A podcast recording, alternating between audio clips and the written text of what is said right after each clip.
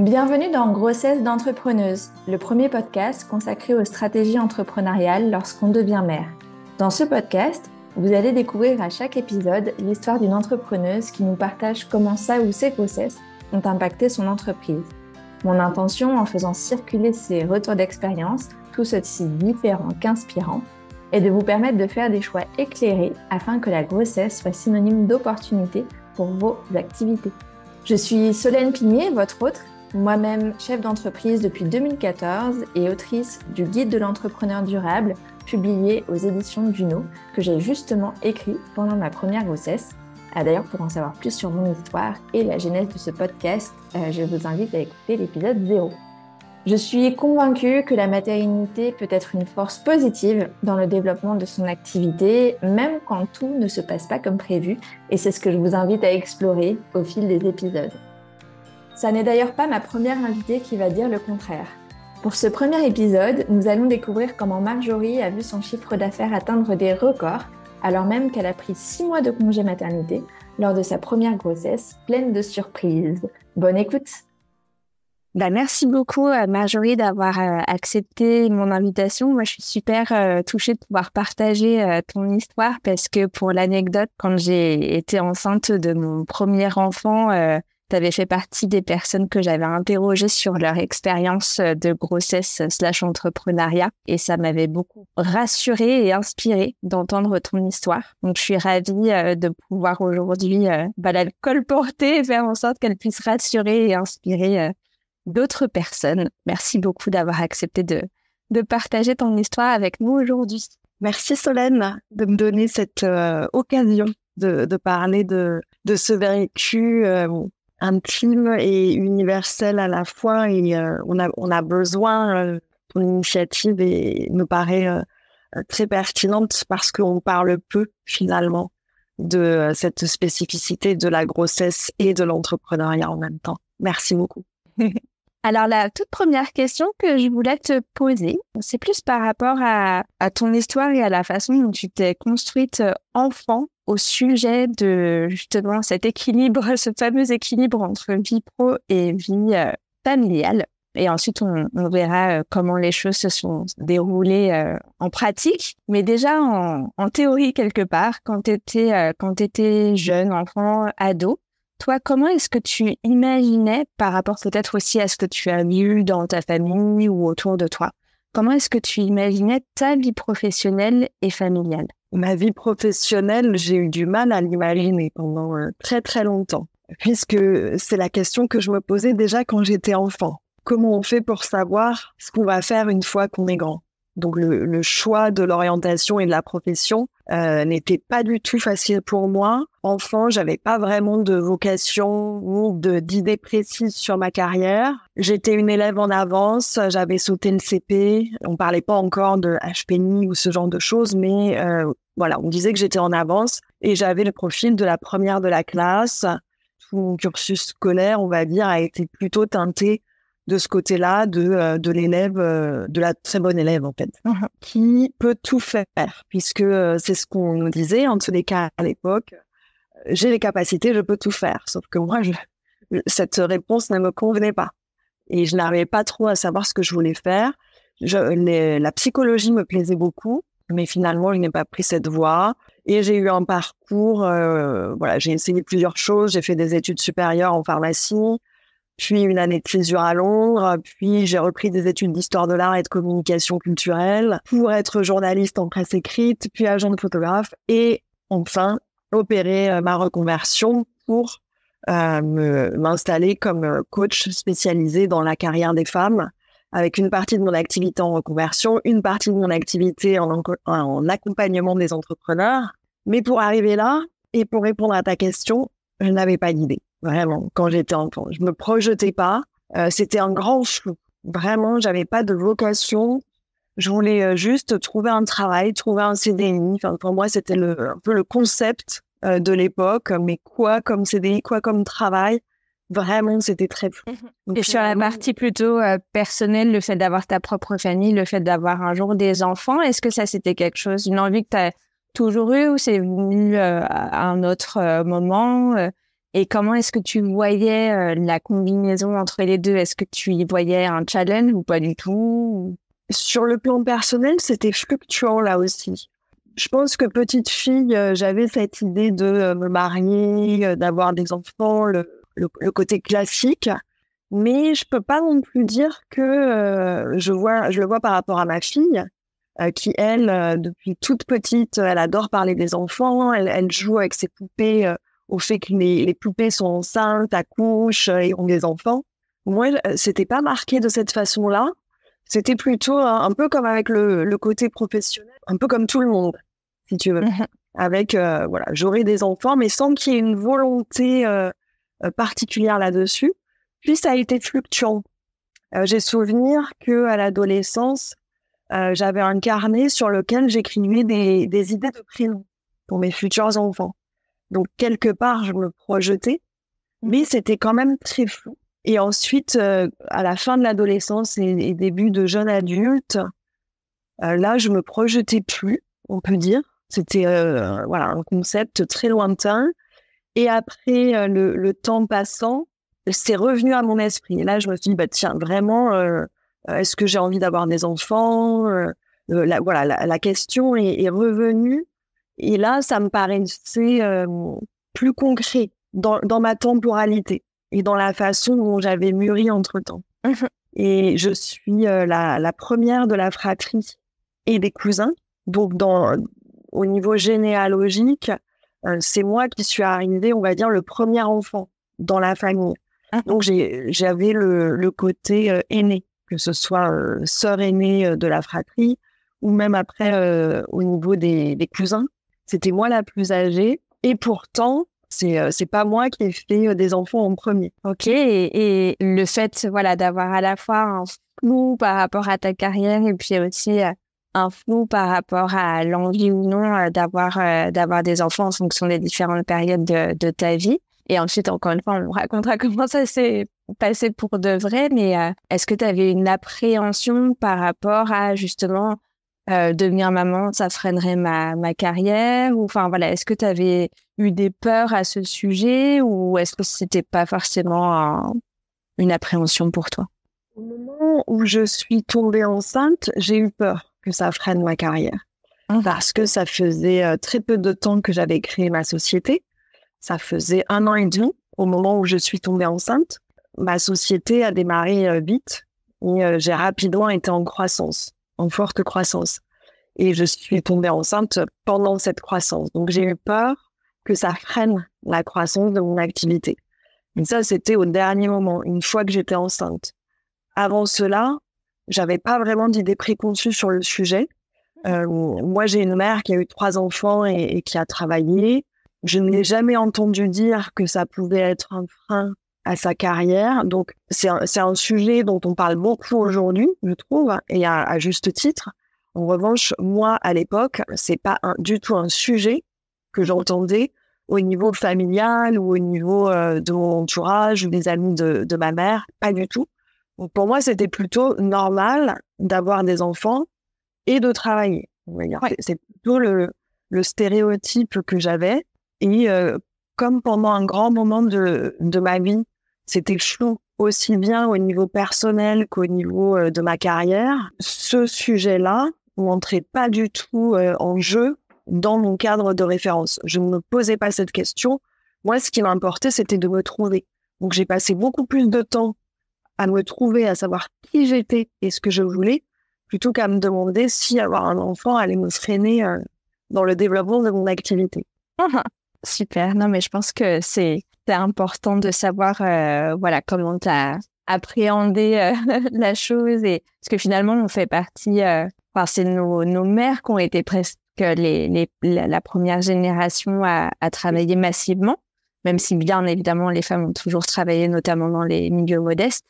Mais nous, du coup, on est la deuxième génération ou la ou la troisième en fonction des, des familles, et c'est voilà, c'est intéressant de voir comment justement cette construction elle peut se elle peut se faire en fonction aussi de ce qu'on a observé euh, dans son dans son enfance donc tu nous disais que quand tu es tombée enceinte, ça faisait donc un an et demi que tu t'étais lancée. Enfin, après donc, ta propre reconversion, ce que tu nous as raconté aussi, voilà un peu le, parcours professionnel que tu as pu avoir avant de te lancer dans, dans l'entrepreneuriat.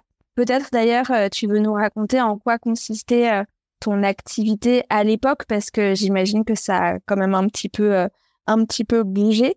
Mais du coup, voilà, en quoi consistait ton activité Quel était ton, ton modèle économique ou comment ça fonctionnait pour toi euh, cette, première année et demie euh, avant, euh, avant la grossesse?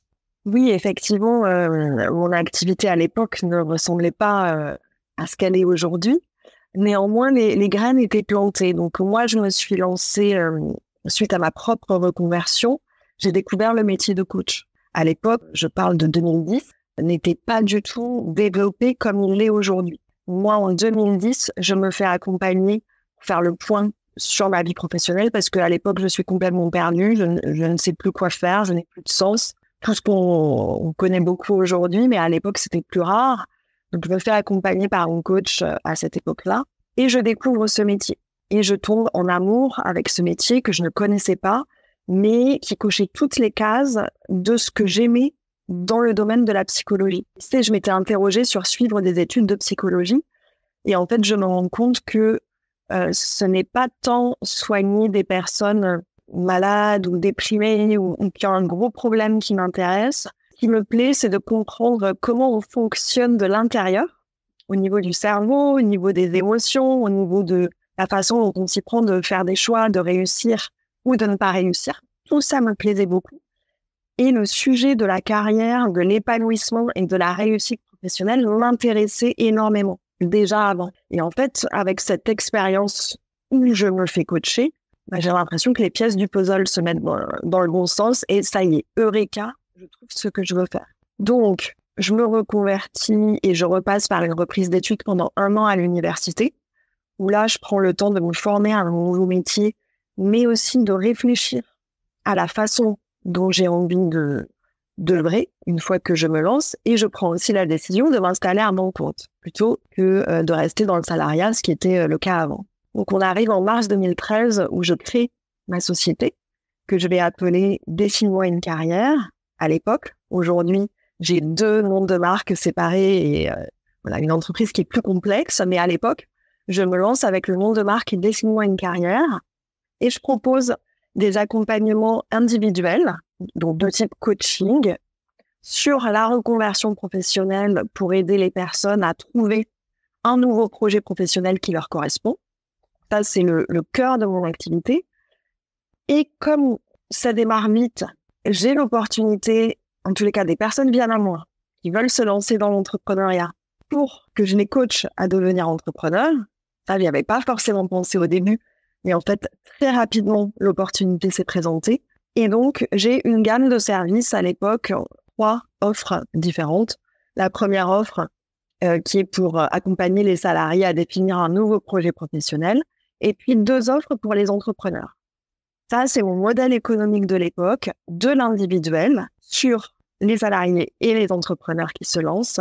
Et ça va bouger juste avant de m'arrêter pour mon congé de maternité, où là, je vais commencer à mettre en place des offres de groupe. Mmh. Bah, on va y revenir parce que ça, je pense que c'est peut-être aussi euh, un point euh, hyper euh, intéressant dans ton, dans ton expérience.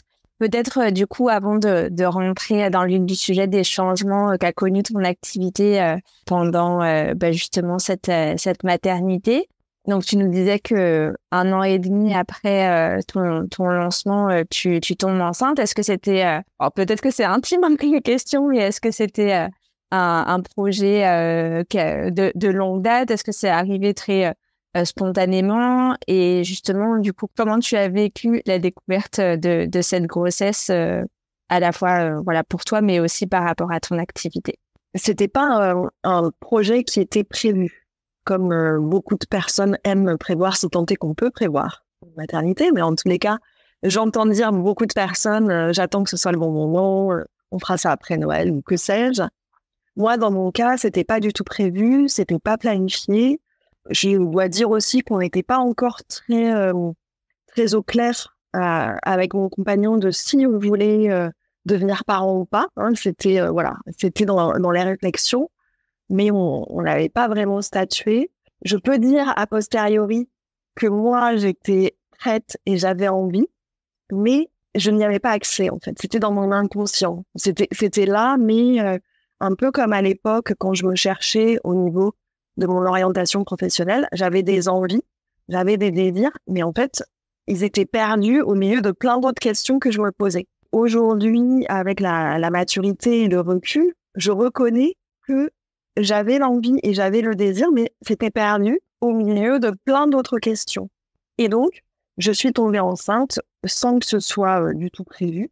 Ça a été euh, entre la surprise et le choc parce que euh, avec toutes les personnes que j'entendais qui avaient du mal à tomber enceinte, on sait que c'était beaucoup plus difficile que ça et en fait, bah non, pas du tout. Donc ça a été, on va dire que ça a été compliqué d'intégrer cette nouvelle, mais c'était pas compliqué au niveau physiologique. Ma, ma grossesse s'est très bien passée c'était plus au niveau, euh, au niveau émotionnel, euh, au niveau couple, au niveau euh, société aussi, entreprise, puisque comme je le disais, j'étais en pleine croissance. Et là, je me suis dit, ah mince, ça va tout foutre en l'air. C'est vraiment ce que je me suis dit sur le coup. Ça n'est pas la réalité du tout de ce qui s'est passé, mais peut-être que c'était dû à cette surprise, à ce choc, et j'ai eu l'impression que tout ce que j'avais construit euh, en peu de temps allait s'effondrer ou n'allait plus marcher ou je devrais tout recommencer. Enfin voilà, j'avais euh, j'avais j'avais des, peurs de cet ordre. Et du coup, euh, comment toi tu as annoncé euh, ta grossesse euh, à ton environnement professionnel? Aussi en tenant en compte que tu avais toutes ces peurs de, ralentissement ou voire d'effondrement ah, donc, je pense bah, peut-être aux, clients que tu accompagnais, aux, prospects qui n'étaient pas encore au courant et que, enfin voilà, à quel moment tu as commencé à, rendre cette information euh, publique? Je ne sais pas si à l'époque, tu avais déjà des, partenaires ou des membres d'équipe. Enfin, voilà, dans ton environnement professionnel, comment ça s'est passé, euh, cette annonce? Alors, je tombe enceinte euh, en 2014 pendant l'été 2014 et euh, je vais accoucher en avril 2015, situé dans la chronologie. Ah. Je ne me rappelle pas exactement à quel moment je l'ai annoncé au niveau professionnel, mais je sais que je l'ai pas annoncé tout de suite. Euh, moi, je suis quelqu'un de, de, plutôt d'organisé, structuré. J'aime anticiper, me faire des rétro-plannings. J'aime bien fonctionner avec ce mode-là. Et donc, je suis partie de, euh, de la date du terme de la grossesse. Ah. Donc, on m'a dit que mon terme était euh, le 21 avril ou le 24 avril, quelque chose comme ça. Et moi, je me suis dit, oh, bah, c'est évident, je vais accoucher le 21 avril ou le 24 avril. L'inconscience de la jeunesse ou de la première grossesse. Heureusement que tout s'est bien passé, mais, euh, mais voilà, je, ne pensais pas que je pouvais accoucher peut-être un mois avant ou deux mois avant. J'ai tout fait à partir de, de cette date, 21-24 avril. Et j'ai fait un rétro-planning en me disant, je vais travailler jusqu'au dernier moment. Comme ça, je prends mon congé maternité tout après, le plus possible après. Donc, euh, en fait, je me suis arrêtée le 1er avril. J'avais décidé une date pour avoir un peu de marge, trois semaines de marge, 21-24 avril. J'avais décidé de m'arrêter le 1er avril. Et je pense que j'ai dû l'annoncer officiellement vers la fin de l'année 2014 je dirais novembre ou décembre. Mmh ça, ça s'est pas vu. Moi, je suis plutôt, euh, je suis plutôt fine euh, de, de, corpulence. Et euh, je sais qu'au troisième mois, on voyait rien du tout. Au quatrième mois, on voyait rien du tout. Et c'est que à partir du, du, cinquième mois, je dirais que si on me voyait en présentiel de visu, on pouvait se dire tiens, peut-être elle est enceinte. Mais donc ça, ça ne se voyait pas dans mes mmh interventions au niveau, au niveau pro, ça ne se voyait pas. Et je pense que j'ai attendu, moi, d'être au clair avec mon rétro-planning et comment j'allais faire pour m'organiser, puisque ça m'a donné l'opportunité de me pencher sur mon modèle économique, de, de réfléchir à la façon dont j'avais envie de faire. Est-ce que je prenais un congé maternité? Est-ce que je prenais pas de congé maternité? Si j'en prenais, combien de temps? Euh, Comment j'allais m'organiser? Donc, j'ai vraiment pris le temps de réfléchir à tout ça. Et une fois que c'était clair, je l'ai annoncé à mon équipe et après à ma newsletter, à mes abonnés, à mes prospects et clients. Ok. Ouais, ouais. Donc, tu as d'abord pris un temps pour clarifier les choses pour toi avant de les, les communiquer, ce qu'on comprend très bien. Et du coup, quel choix, euh, quel choix tu as fait euh, par rapport à ce fameux euh, congé maternité? Est-ce que tu as eu droit à des indemnités X ou Y? Est-ce que, enfin, voilà, comment tu t'es organisé d'un point de vue pratico-pratique pour ces choix-là? Parce que c'est vrai que quand on est salarié, bah, c'est tout cuit, enfin, mais ça nous est imposé. Quand on est entrepreneur, c'est une liberté. Et en même temps, du coup, ça demande de se creuser un peu la tête. Absolument. Donc, j'ai fait des recherches parce que c'est aussi ma façon euh, d'agir. Euh, j'aime être informée, j'aime connaître euh, toutes les possibilités avant de prendre une décision. Donc, j'ai fait des recherches administratives et légales. Moi, je suis installée en France. À l'époque, ma société était toute jeune et j'avais décidé de la lancer avec le statut de l'auto-entrepreneur qui existait à l'époque pour des raisons de légèreté administrative avec ce régime à l'époque, j'avais droit à un congé de maternité uh-huh. qui était, je crois, de l'ordre de deux ou trois mois, je ne me rappelle plus trop, mais euh, deux ou trois mois que je pouvais répartir à ma guise avant d'accoucher, après d'accoucher, j'avais la, liberté de, décider et euh, le congé pouvait éventuellement être prolongé euh, pour des raisons peut-être médicales ou autres. Donc il y avait une possibilité de le prolonger je me rappelle que l'indemnité qui était versée était de l'ordre de 7 000 euros.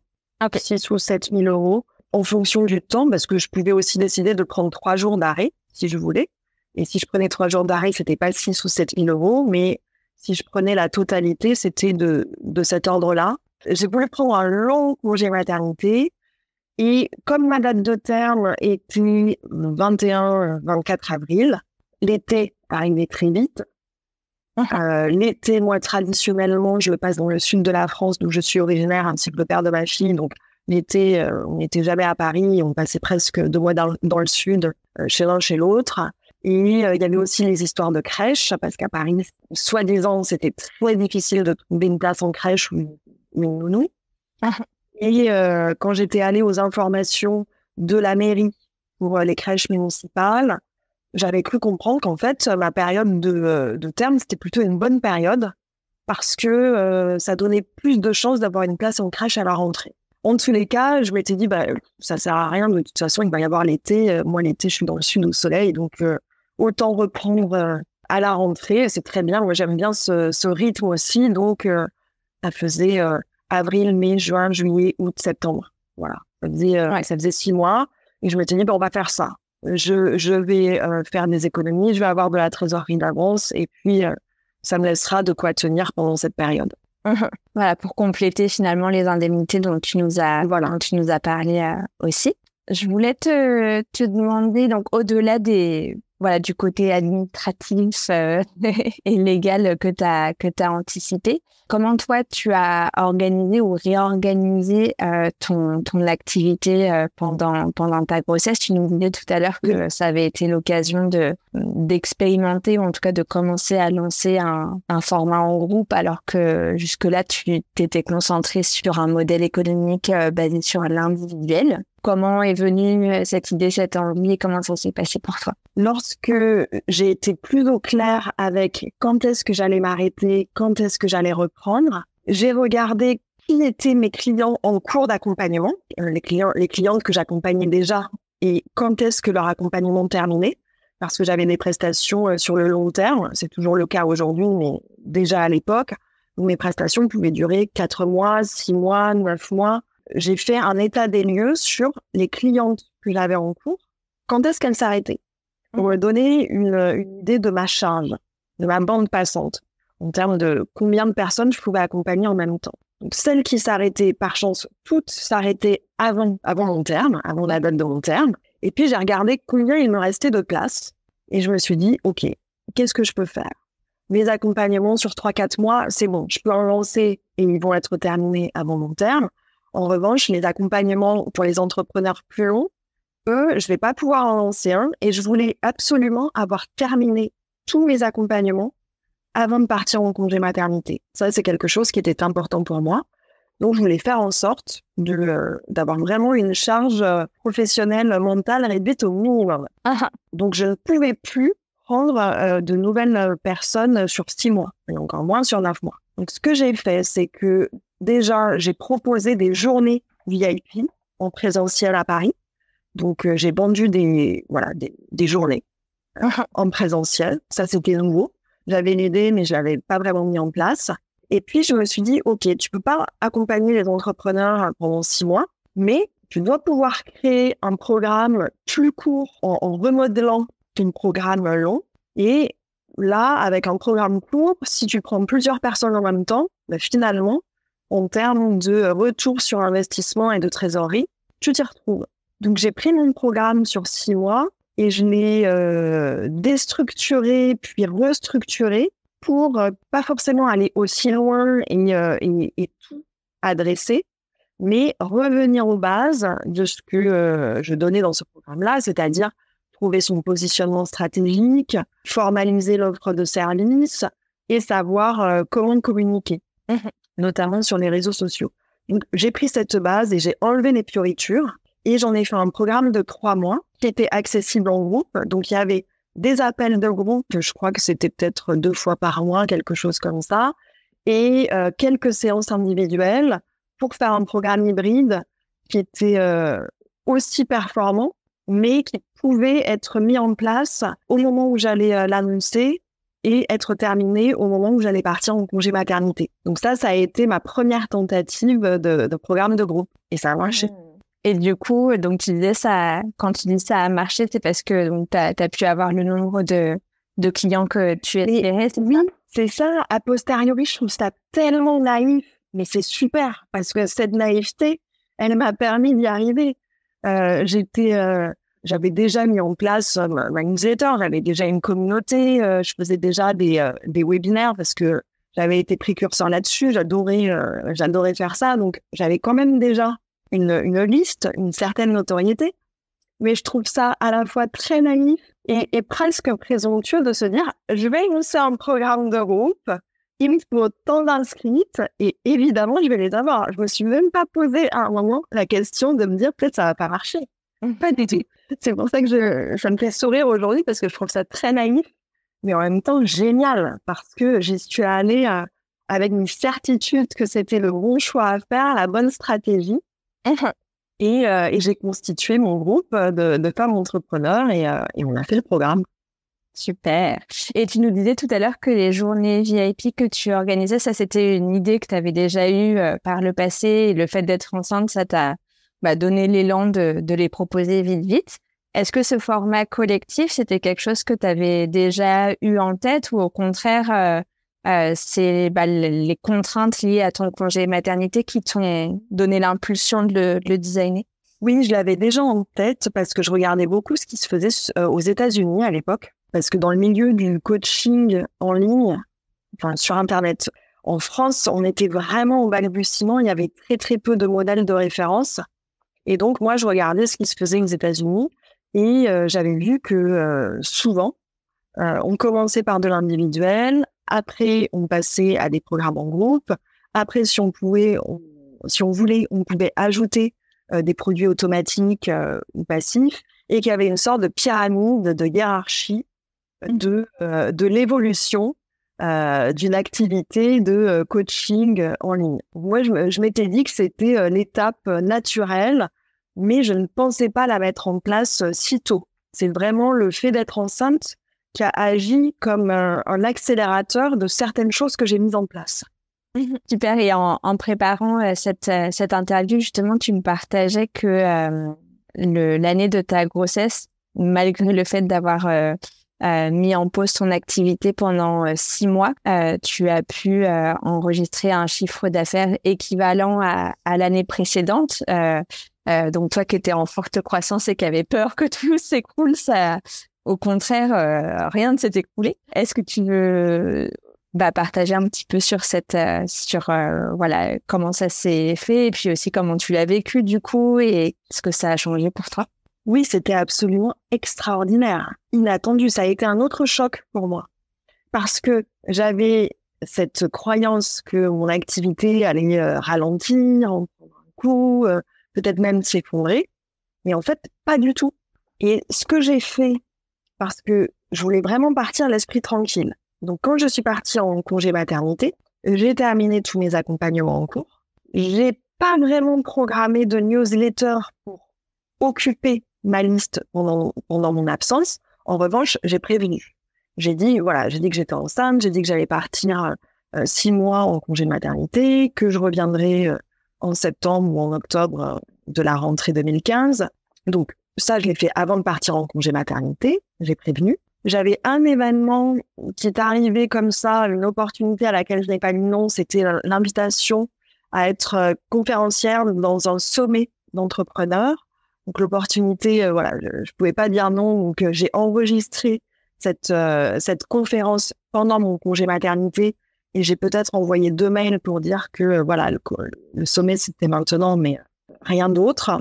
Mon site internet a été refait. Donc ça c'était c'était prévu, euh, c'était prévu avant, mais euh, il a été refait pendant mon congé maternité. Donc c'était vers la fin de mon congé maternité où j'ai géré des allers-retours avec le webmaster. Mais sinon, je l'avais déjà trouvé avant le congé maternité. On avait voilà, on avait validé les grandes lignes de la nouvelle version du site. Et le site a été mis en ligne, je crois que c'était à la fin de l'été ou peut-être en septembre, donc peu de temps avant ma reprise au retour du congé maternité. Et j'ai envoyé euh, peut-être deux ou trois newsletters avant de revenir de congé maternité pour annoncer que ça y est, j'arrivais à la fin du congé maternité, que j'allais revenir, que s'il y a des personnes qui voulaient travailler avec moi et être accompagnées, j'étais maintenant euh, pour prendre les rendez-vous pour les sessions découvertes, de sorte que je puisse les faire quand je reviens du congé maternité. Et là, ça a été le choc. Le choc parce que j'ai eu plein de demandes, plein de messages. C'était absolument génial, mais moi, je m'étais pas préparée à cette éventualité. Donc, ça fait beaucoup de revenir euh, d'un coup comme ça après six mois de congé maternité. C'était absolument génial parce que j'ai contractualisé euh, plein d'accompagnements. J'ai même fait mon premier mois à plus de 10 000 euros de chiffre d'affaires en revenant de congé maternité. Donc ça, c'était absolument dingue. Et euh, au final, sur euh, l'année 2015, comme tu l'as dit, parce que je te l'avais raconté, j'ai fait les mêmes montants de chiffre d'affaires que j'avais fait sur une année pleine l'année précédente, en deux fois moins de temps. Et même, à la suite de ça, ben, j'ai changé de statut. Je suis passée en SARL euh, fin 2015, euh, après euh, un mois ou deux d'être revenu de congé maternité. Parce que tu arrivé au plafond de l'auto-entreprise. oui, c'est ça, parce que j'arrivais et même je le, je le dépassais parce qu'à l'époque, il était très bas, le plafond de l'auto-entreprise. Il était à, je sais même plus à combien, mais moi, j'avais, je l'avais, dépassé. Donc, j'étais, j'étais obligée de changer de statut et j'étais très heureuse de changer de statut. Mais ça a fait beaucoup, beaucoup de grandes nouveautés. C'était à, la fois euh, très agréable, évidemment, oui, tellement inattendu parce que moi, je m'étais préparée à autre chose. Puis, il y a eu aussi une sorte de choc, de comme quelque chose qui me tombait dessus, mais ça cassait tous mes repères habituels. Je dis, mais je comprends pas. C'est pas, c'est pas logique. Ça n'est pas normal. Et je trouve que c'est intéressant parce que on dit souvent, et moi la première, que l'état d'esprit est fondamental pour réussir. Mais moi, mon état d'esprit, là, il était dans euh, je me consacre à mon bébé, ça c'était euh, c'était euh, incontournable. Mon entreprise, bah tant pis. Si elle diminue, bah, de toute façon, je la reprendrai puis on fera avec. Mais je veux dire par là que j'avais pas un état d'esprit, je, je n'envisageais même pas cette possibilité. Uh-huh. Et pourtant, c'est ce qui s'est passé dans la réalité. Donc il y a quand même des mystères, et heureusement, mais voilà, il y a quand même des, mystères dans la vie d'une entreprise, dans la maternité, dans la vie tout court, des choses qui se passent pas toujours comme prévu. Et en même temps, la, conclusion de l'histoire, c'est que euh, devenir maman pour un premier enfant, s'arrêter six mois en congé maternité, ça n'empêche pas que des choses puissent se passer, même si on les a pas prévues. Oui, je comprends ce que tu veux dire. C'est vrai qu'en fait, bah, l'état d'esprit, ça joue un rôle hein, dans l'obtention des résultats. On dit parfois même autant euh, que les actions et les stratégies qu'on met en place. Mais en fait, justement, dans ton cas, malgré les peurs ou les croyances ou l'état d'esprit que tu avais, tu as quand même mis en place des stratégies et fait des actions pour maximiser tes chances de maintenir un bon chiffre d'affaires. Tu nous as parlé bah, des offres spéciales que tu as développées pendant ta grossesse, du nouveau site internet et des newsletters pour préparer ton retour. Donc ça aurait sans doute été différent si tu avais écouté euh, tes peurs en mode bon bah puisque je suis enceinte, je fais une croix sur mon CA, puis j'arrête de communiquer ou de faire savoir comment on peut bénéficier de mes services. Tant pis pour cette année. Donc quelque part, euh, je trouve que c'est encourageant euh, et c'est ce que je vois moi aussi avec les entrepreneuses que j'accompagne. On peut et avoir des peurs et quand même obtenir de beaux résultats si on met en place les bonnes stratégies. Il y a une autre question que je voulais aborder avec toi, c'était euh, l'organisation avec le conjoint. Là aussi, c'est un sujet euh, peut-être qui est un peu plus d'actualité euh, qu'à l'époque. Tu me diras quel souvenir tu en avais. Je dis ça parce qu'il n'y a pas si longtemps que ça, le congé paternité a été largement rallongé en France en tout cas. Mais à l'époque, c'était assez court. Et du coup, voilà, Comment est-ce que tu as discuté euh, de ces choix par rapport à ton arrêt avec ton avec ton conjoint euh, et comment vous vous êtes organisé euh, Voilà, tu nous parlais de la crèche, la mise en place de, de la garde. Est-ce que c'est toi qui as qui a, tout pris en main de ce côté-là? Comment vous êtes répartis les choses à la fois pendant ta grossesse et, et, et après aussi? Alors à l'époque, le congé paternité en France était de 11 jours, tant dire euh, rien du tout. Hein. Quand, moi j'ai accouché, euh, le congé paternité était très court. C'est moi qui ai pris en charge les dimensions euh, administratives et de, garde. Ça correspondait à, la répartition qu'on avait déjà, tout ce qui était papier administratif, c'était plutôt moi parce que c'est assez facile pour moi. Ça me, même si c'est du temps à passer, ça me dérange pas le père de ma fille, lui, euh, ça l'agaçait beaucoup plus et euh, il était bien meilleur sur d'autres choses qui, moi, m'agaçaient. On avait une répartition qui était comme ça. Et euh, bah, lui était complètement OK que, que je m'arrête. Enfin, ça, ça n'a même pas été un sujet. la façon dont moi, j'allais gérer mon congé maternité n'était pas un sujet entre nous. Et de toute façon, il, il était plutôt d'accord avec mes choix. Donc ça, c'était c'était OK. Par rapport à la crèche aussi. Et puis, on a eu la chance d'avoir une place en crèche. Voilà, l'histoire aussi, crèche municipale euh, juste à côté de la maison. Ça, c'était super. Et euh, en revanche, ce qui a été plus difficile, c'est que euh, de façon concomitante, lui était consultant en système d'information pour une grosse entreprise. Et à peu près au même moment, je ne sais plus si c'était la grossesse ou l'accouchement, mais dans cette période-là, il a été placé sur une nouvelle mission. Il l'a occupé pendant deux ans et qui faisait qu'il devait se déplacer en province deux à trois jours par semaine. Donc moi, quand je suis revenue de congé maternité, j'étais euh, beaucoup toute seule pendant euh, deux ans presque. Toutes les semaines, je faisais des, déplacements, euh, une nuit, deux nuits, parfois trois nuits maximum, mais ça fait quand même beaucoup. Donc ça, c'était ça, c'était compliqué. Sachant que nous habitons à Paris, que nos familles sont dans le sud ou ailleurs, et il y avait sa sœur qui était à Paris, mais pas du tout dans le même arrondissement que nous, même si euh, elle a pu, euh, elle a pu nous aider et elle pouvait être là. Euh, c'était, c'était pas non plus dans les deux premières années. C'était, voilà, on n'avait pas beaucoup de d'entourage à Paris. Mmh, ok.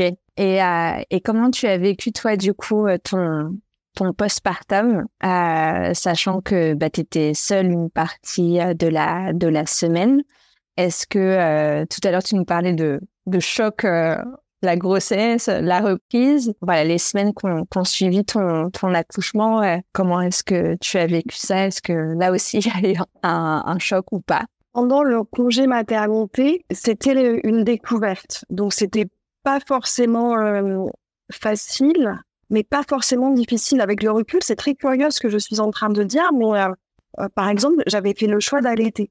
Et j'ai allaité pendant six mois, exclusif. Donc, euh, j'ai beaucoup allaité euh, jusqu'à ce que ma fille entre en crèche. Et même en crèche, au début, je tirais le lait pour pouvoir l'amener à la crèche. Et euh, l'allaitement, euh, il s'est mis en place tout de suite. J'ai eu zéro difficulté. Donc, ce côté-là, il était, il était facile. Oui, il y avait d'autres côtés. je pense comme toutes les mamans qui découvrent leur bébé, ben, ça prend un temps de, de les découvrir, de comprendre quand ils se manifestent, qu'est-ce que ça veut dire. Euh, moi, j'avais ma fille qui, euh, qui avait beaucoup de difficultés à dormir. Et ça, je l'ai repéré euh, tout de suite. Tout de suite, j'ai senti instinctivement que quelque chose n'était pas normal. Et donc, bien sûr, j'allaitais à la demande. Donc, on sait que il y a plus de réveil avec avec du lait en poudre, ils dorment 8 heures, il n'y a pas de problème. Avec du lait maternel, c'est pas la même chose. Donc ça, je le savais. Mais même malgré ça, j'avais perçu qu'il y a un truc qui allait pas. Heureusement, ça n'a pas duré trop longtemps. Ça a duré deux mois. Mais pendant deux mois, j'étais très fatiguée. Très, très, très fatiguée parce que euh, même pendant les siestes, elle dormait pas longtemps. Sauf si je la gardais à côté de moi euh, dans le lit ou sur le canapé. Là, euh, elle pouvait dormir deux heures, trois heures, qui pour moi était beaucoup par rapport à, à ce qu'elle dormait. ça, ça a été une période difficile. Et à, l'époque, on parlait pas non plus trop du sommeil des bébés. Et, euh, j'ai découvert la sauveuse de nos nuits, au, gré d'une nuit d'insomnie, être sur Google, à essayer de trouver des solutions. Et j'ai trouvé une péricultrice spécialisée dans le sommeil des bébés qui, euh, en deux séances, nous a tout réglé. Et, euh, depuis, je donne son numéro aux copines qui sont en réelle recherche de, voilà, de professionnels pour leur propre bébé. Et donc, le problème de, sommeil a été réglé, mais pendant deux mois, j'étais très, très, très fatiguée. Ah, ah. ça a été difficile. C'était pendant le congé maternité, donc je n'avais pas à travailler en même temps. Mais, euh, mais voilà, c'est quand même difficile, surtout quand le papa n'est pas là euh, euh, deux, jours dans la semaine. voilà, j'ai souvenir que c'était pas facile. Et en même temps, j'avais une petite qui était magnifique hyper mignonne. J'imagine que tous les parents disent ça, mais elle, a, elle a eu zéro problème de santé. Elle a eu rien à la crèche. Enfin, voilà, elle, elle, était vraiment euh, voilà, en pleine santé, une super petite. Mais j'ai souvenir que voilà, c'était pas toujours facile. Et puis après, à la reprise du travail, donc là, je sais plus dans le postpartum, mais on est beaucoup plus tard à la reprise du travail. Là, c'était c'était différent parce que euh, moi j'étais très contente de reprendre le travail, ça commençait à me manquer et puis je pense que j'étais prête. Moi dans ma tête, je m'étais focalisée pendant six mois je bosse pas, après six mois je bosse. Donc quand arrivait la date euh, des six mois, bah ça y est. Moi dans ma tête j'étais prête. Je crois que euh, inconsciemment, mais on transmet un truc dans nos enfants parce que ma fille, moi je m'étais focalisée six mois d'allaitement exclusif au sixième mois, au jour, hein, à la date. Elle a commencé à faire monde de la tête quand je la mettais au sein. C'était fini. La transition euh, au petit pot, au compote et tout, euh, les doigts dans le nez. Hyper facile. Euh, le biberon, au début, euh, ça l'agaçait un petit peu, mais elle l'a rapidement pris. Donc la transition enfant à la maison, enfant à la crèche, s'est faite hyper facilement pour nous toutes. Pour euh, ma fille, pour moi, pour le papa, avec l'équipe. Donc ça, ça a été je ne sais pas comment c'est quand ça se passe pas comme ça, mais pour nous, ça a été très facile. Donc, ça a quand même facilité la reprise du travail. Ouais, bah c'est bien que tu le dises parce que justement, on peut culpabiliser aussi quand on a plus de mal à, reprendre, euh, mais souvent il y a des circonstances qui font que et c'est important de pouvoir les accueillir. Donc euh, c'est chouette que tu puisses partager que ça s'est très bien passé pour toi, mais aussi parce que tu avais un enfant pour qui ça se passait très bien. On l'avait bien préparé je sais pas si on peut dire ça comme ça, mais moi, je, je lui parlais beaucoup. J'ai l'impression qu'elle comprenait tout. C'est peut-être une illusion, mais bon. Je, voilà, on, l'avait préparé. Il y a eu euh, les journées d'adaptation à la crèche, ça s'est fait graduellement. Oui, vraiment, euh, c'est important d'entendre, si jamais vous avez des doutes, que euh, ça peut super bien se passer. Et, et en plus, j'avais très envie de reprendre le travail. Donc, je peux dire que je n'ai pas lésiné sur les horaires de la crèche. Elle était ouverte, la crèche municipale était ouverte de 7 heures le matin à 7 heures le soir. Et je pense que je l'amenais entre 8 heures et 8 heures et demie le matin. Et j'allais la chercher à 6 heures ou à 5 heures. Quand même des gros horaires euh, pour, euh, pour les petits. Moi, j'avais aucun problème avec ça. Au contraire, si j'avais fait l'inverse, j'aurais pas été satisfaite parce que j'avais déjà l'impression que j'avais pas beaucoup de temps pour attraper tout ce que je m'imaginais et que, que j'avais pas fait. Donc, non, non, non, euh, Enfin, ça pouvait être aussi euh, son papa qui l'a amené à la crèche. C'était pas toujours moi. Quand il était là, c'est c'est lui qui l'a amené à la crèche, mais c'était à peu près les mêmes horaires, puisque lui travaillait aussi. Donc, on a bien profité du système de crèche, puisque euh, même pendant les vacances scolaires, on peut les mettre à la crèche, dans notre crèche. On, en a bien profité aussi.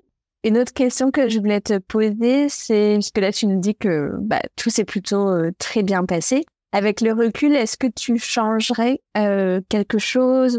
C'est difficile à dire parce que c'est facile de se dire j'aurais pu faire comme ci, j'aurais pu faire comme ça, mais en même temps, si on avait été dans la possibilité de le faire à l'époque, on l'aurait fait. Si on, on l'a pas fait, c'est qu'on n'avait pas la, conscience, la connaissance ou l'idée. Donc c'est difficile à répondre à cette question, mais euh, je pense que j'aurais aimé avoir une doula pendant ma grossesse. Uh-huh. Et à nouveau, à l'époque, j'étais très peu installée. Il y avait très peu de, de références et, euh, et donc je n'en ai pas bénéficié. En revanche, j'ai euh, fait le choix d'avoir une préparation à la naissance naturelle, d'accoucher dans une maison de naissance. À l'époque, en France, euh, il n'y en avait pas parce que c'était pas encore autorisé à, à, titre légal, mais il y avait des maisons de naissance expérimentales. Il y en avait sept ou huit sur toute la France qui, pendant quelques années, avaient le droit d'être ouvertes. Et à l'issue de ces années, euh, je crois que la décision a été prise de l'autoriser depuis. Et en tous les cas, à l'époque, il y en avait très très peu. Et moi, j'avais trouvé une à Paris qui, qui acceptait de, de, me suivre. Donc, j'ai voilà, je voulais avoir euh, une grossesse naturelle, un accouchement physiologique. Ça, c'était très important pour moi. Mais j'aurais voulu avoir euh, une doula et j'ai pas eu la doula. Peut-être, euh, voilà. Et justement, qu'est-ce que qu'est-ce que tu penses que ça aurait pu t'apporter ou pourquoi est-ce qu'aujourd'hui tu te dis ah j'aurais bien aimé? Je pense Enfin, la, la, vision que j'ai de ce métier, c'est que la doula, elle va venir chez toi à ta maison et elle va te préparer à la naissance, mais euh, euh, chez toi, de façon beaucoup plus intime que euh, la préparation de naissance avec les sages-femmes. Même si moi, avec cette maison de naissance, j'ai eu un, suivi beaucoup plus personnalisé que dans d'autres structures où ça se passe pas de la même façon.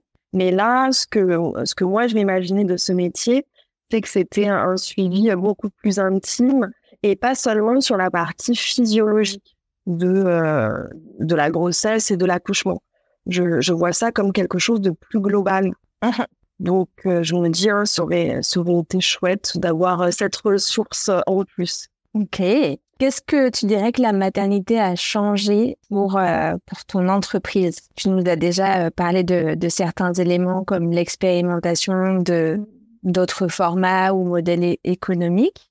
Est-ce que d'ailleurs ils ont perduré après cette grossesse? Et au-delà du chiffre d'affaires que tu as pu euh, maintenir, euh, qu'est-ce que ça a changé pour toi euh, dans ton quotidien d'entrepreneur?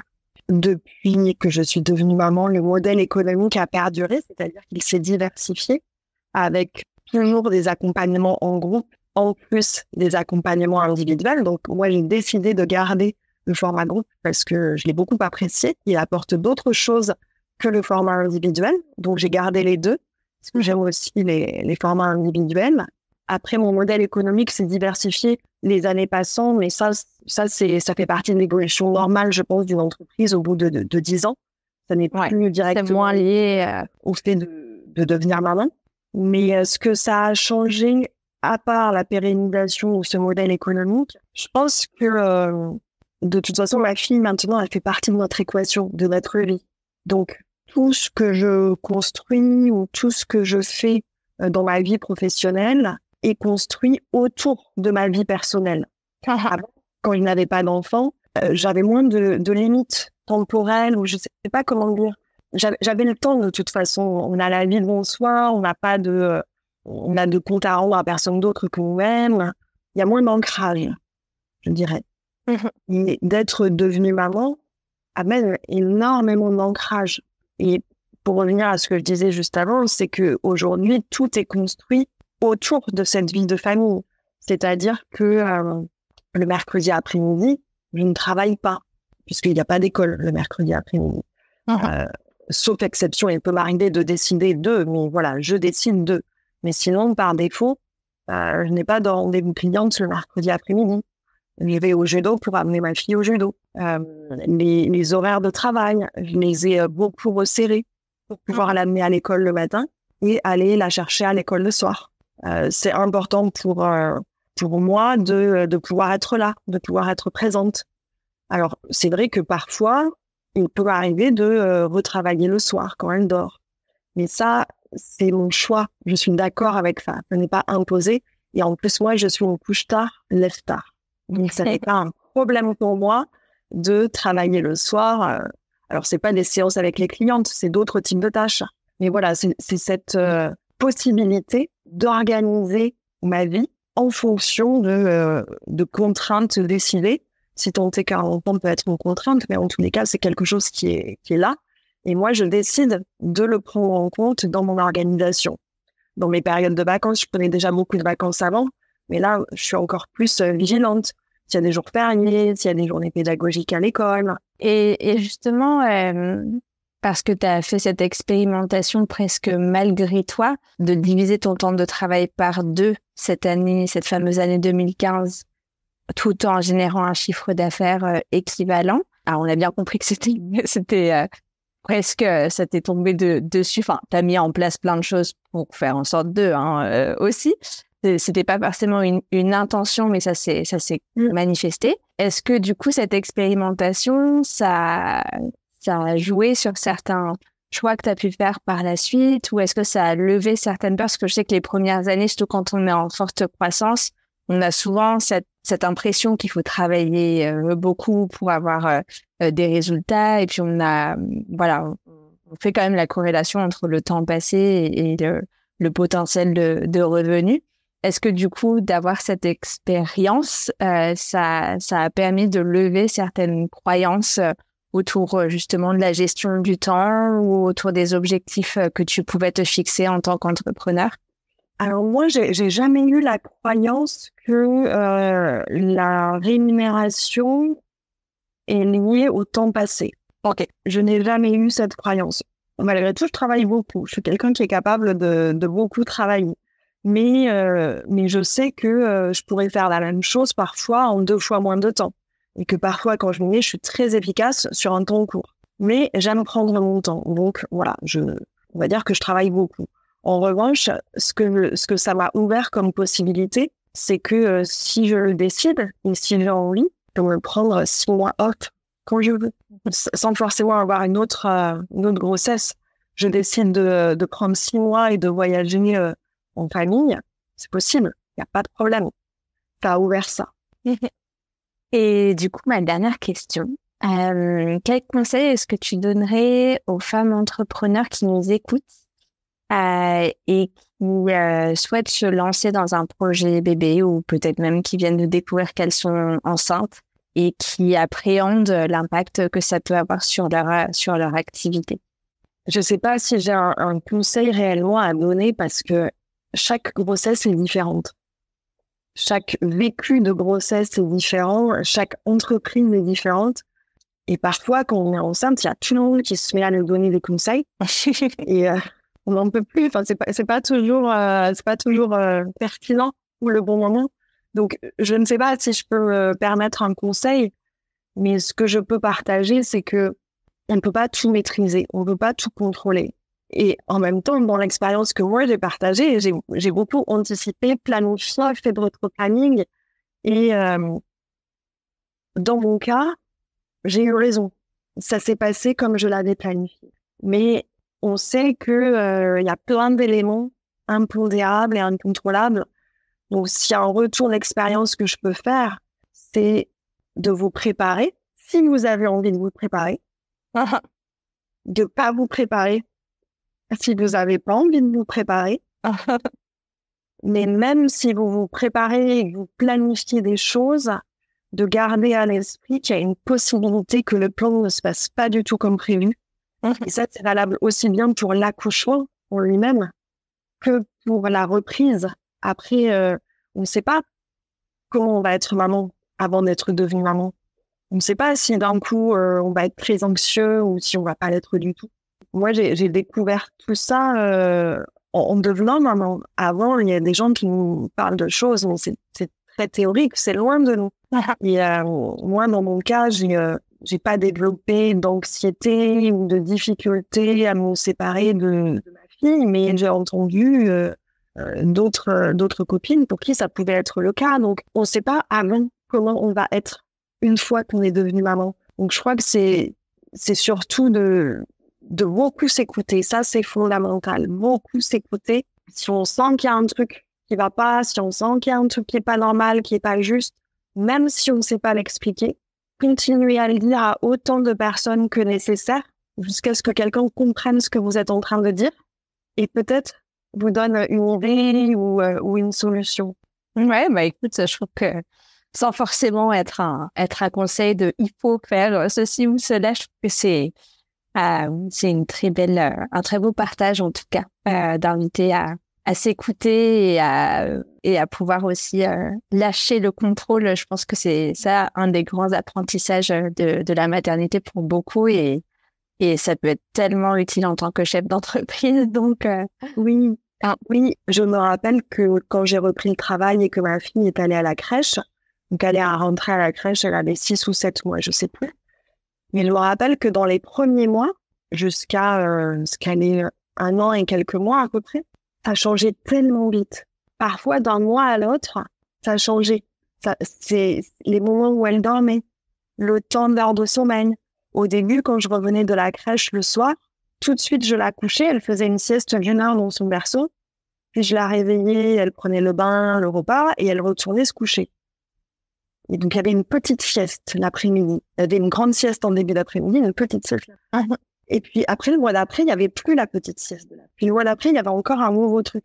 Et donc, j'ai souvenir que euh, les premiers mois de vie, en fait, on, on ne peut pas développer des routines ou des habitudes. Ou alors, on les développe, mais de manière très temporaire. ah, Et il faut avoir en tête, à la conscience, que euh, il faut surtout pas, comme tu le disais juste avant, faut pas essayer de contrôler parce que la, la vie et le développement d'un nourrisson, c'est pas ça. Donc Mm. ça va changer tous les jours, toutes les semaines, tous les mois, jusqu'à à peu près un an et demi. Après, ça va moins vite. Et donc dans, dans cette période, c'est important de l'avoir en tête pour pas se, pour éviter de se dire ah mince, qu'est-ce que j'ai, qu'est-ce que j'ai fait là euh, Ça, ça n'est plus, euh, il y a plus l'équilibre, il y a plus la routine, ça marche plus. Non, c'est normal en fait. Donc c'est à nous de développer beaucoup d'agilité, beaucoup de, lâcher prise et, d'apprendre que euh, on peut avoir des plans, mais il faut surtout accepter que le plan ne va pas se faire, qu'il va y avoir beaucoup d'imprévus. Ça fait partie du paquet. Ah si, peut-être un conseil. Je vais, en, je vais en donner un qui vaut ce qu'il vaut. Vous le prenez, vous le jetez. Quand vous allez euh, planifier votre semaine, si vous êtes du genre à planifier votre semaine, laissez beaucoup de trous vides, sans rien qui est prévu dessus, parce que ça va vous servir au moment, des imprévus. Il va y avoir plein d'imprévus. Vous aurez au moins des blocs dédiés où vous pouvez rattraper ce qui était prévu, qui n'a pas pu se faire au moment prévu. Enfin, ouais. Et ça, c'est vrai que quand on, comme tu le disais tout à l'heure, euh, avant de devenir maman, on a plus de liberté où il n'y a, pas toute son activité qui tourne autour de sa vie de famille. Et quand il y a un- une inversion des priorités comme ça, euh, de se prévoir des, moi j'appelle ça des buffers. Donc euh, d'avoir des, des, des temps un peu tampons où il n'y a rien d'initialement prévu, mais ça se remplit sans problème en général.